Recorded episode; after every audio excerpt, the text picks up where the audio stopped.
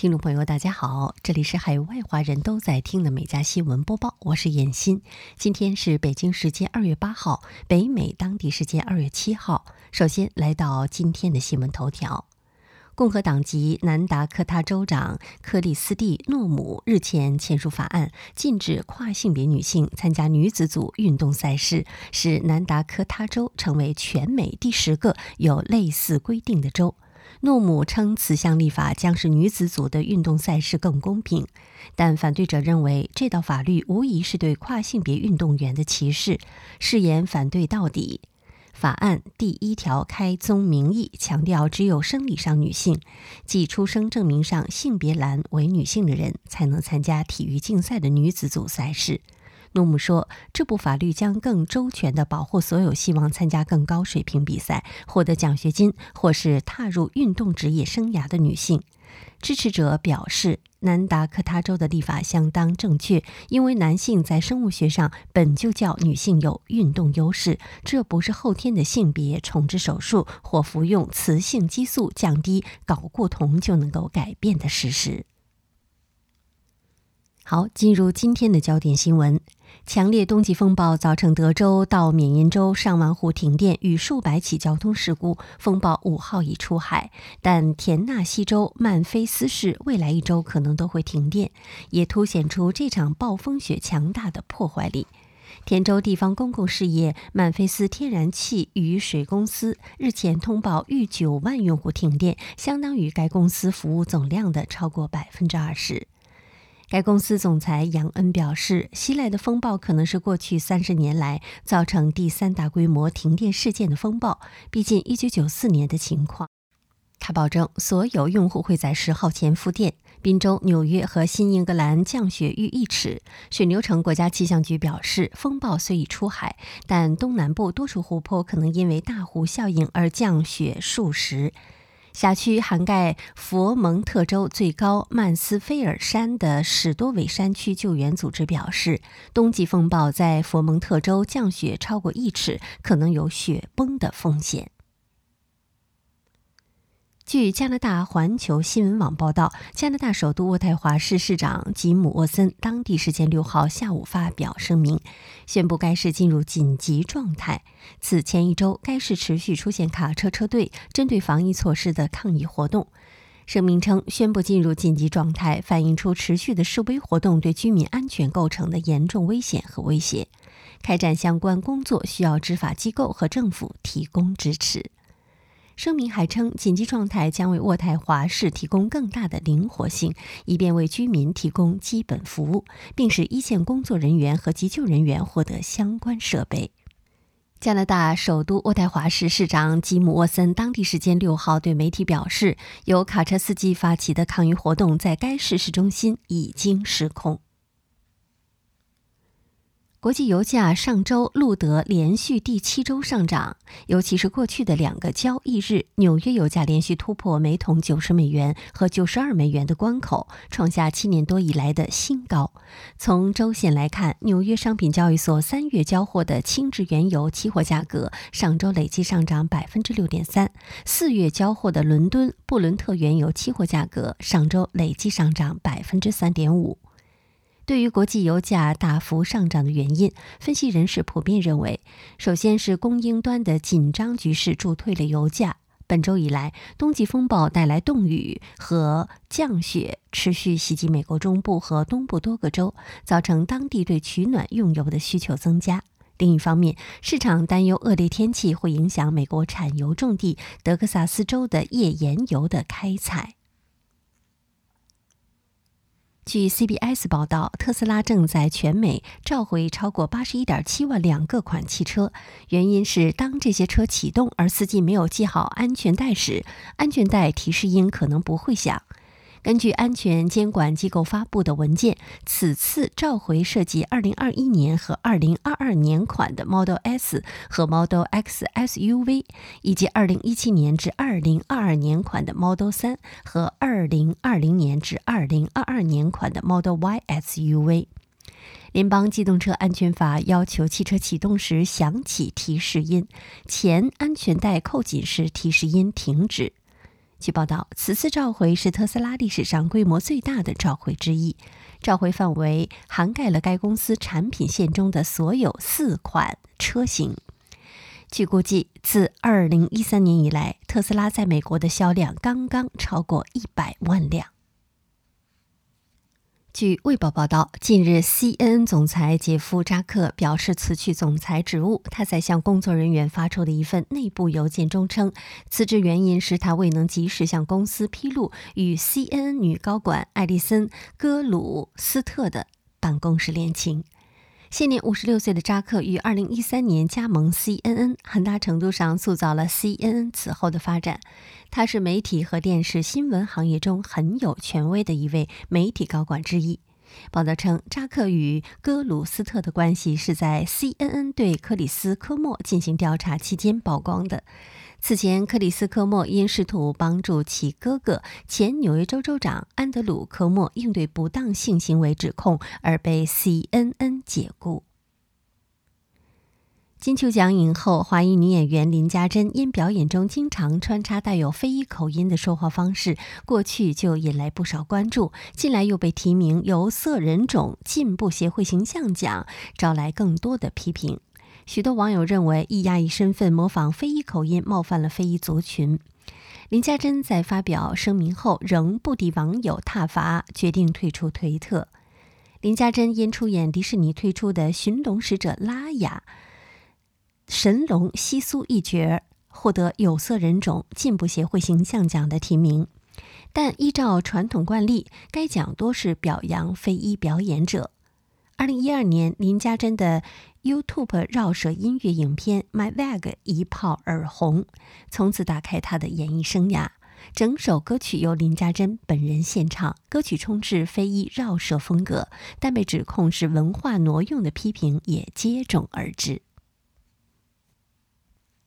据美国商业内幕新闻网报道，美国海军前舰长唐纳德·霍恩贝克本月初向法庭承认收受马来西亚商人胖子伦纳德的贿赂，所卷入的案件是被媒体称为美国海军历史上最严重的受贿诈骗案。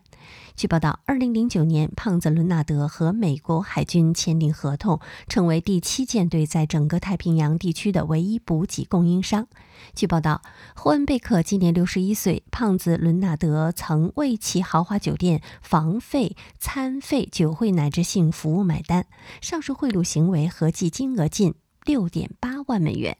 作为回报，霍恩贝克向胖子伦纳德提供美国海军机密信息，并安排第七舰队接受其海洋防务公司提供的补给服务。如被判有罪，霍恩贝克将面临长达十五年的监禁和二十五万美元的罚款。据美国海军官网，美国海军特种部队海豹部队一名候选学员在完成有“地狱周”之称的魔鬼训练之后，出现症状，送医急救，最终不治。另一名学员也住院治疗。海豹部队尚未公布死因和死者的姓名，必须等到通知家人后才公布姓名。这名学员被送往加州科罗拉多市的夏普科罗纳多医院，另一名学员被送往圣地亚哥的海军医疗中心进行治疗。美国海军表示，那是五天半又湿又冷的残酷训练，每天睡不到四小时。这些参加选拔的学员每天跑步超过两百英里，体能训练超过二十小时。海豹部队每年选出两百名到二百五十名新成员。过去二十年，有十七人在选拔训练中死亡。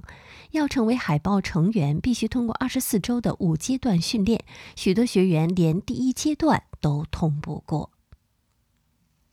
据多伦多星报报道，多伦多大学官网数据显示，该校有大量亚洲留学生，仅中国就有一点五万多名学生。考虑到正值农历新年，多伦多大学研究生宿舍的工作人员于大年初一为学生派发红包。学生打开红包后，发现里面放的是两张供奉逝者的冥币，面值一万元，上面还印着“天地银行”。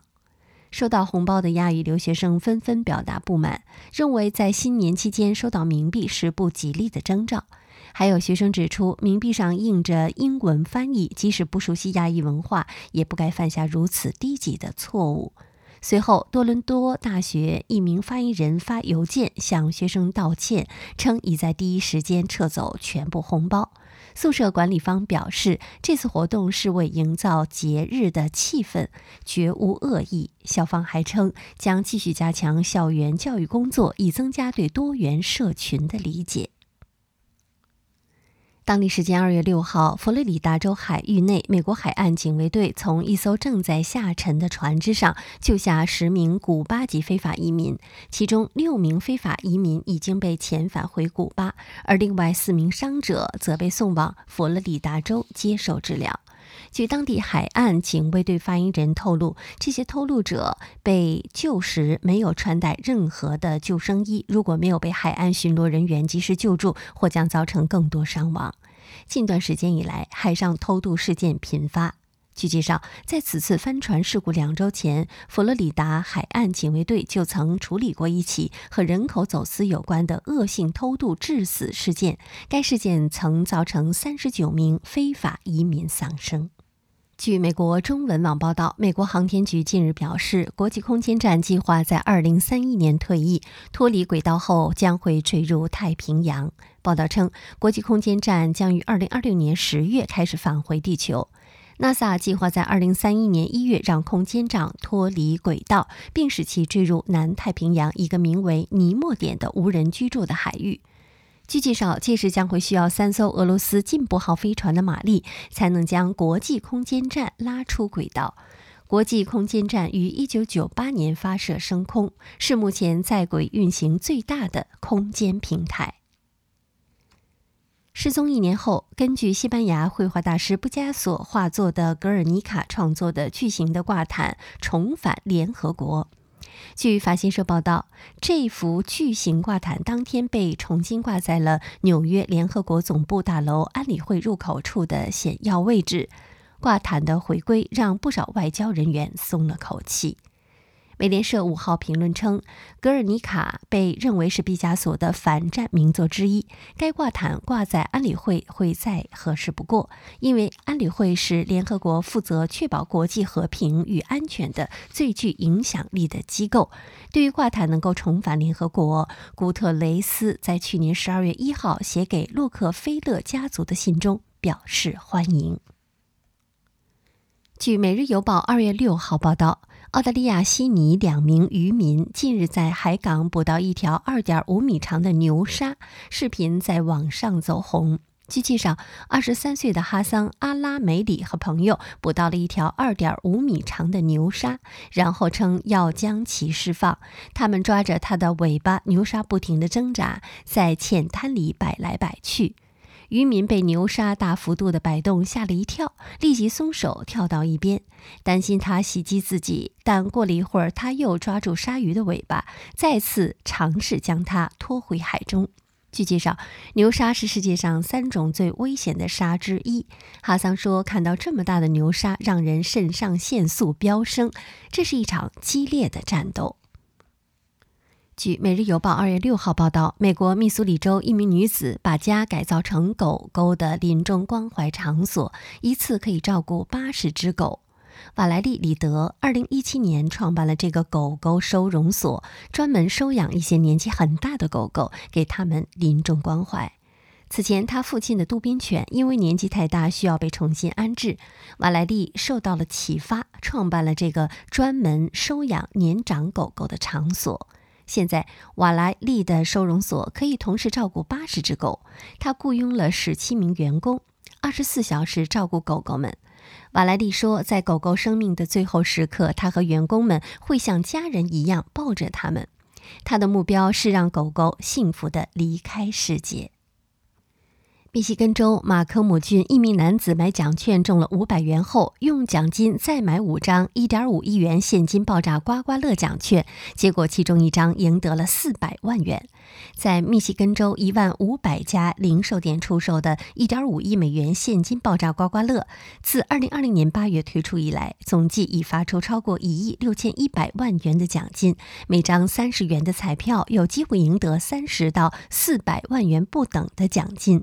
如今还有超过一千二百万元的奖金，包括五个一万元奖金以及二百二十三个两千元的奖金。二零二零年彩票玩家全美购买刮刮乐奖券，赢得超过十五亿元的奖金。好，以上就是今天每家新闻播报的全部内容，感谢您的收听，我们明天再会。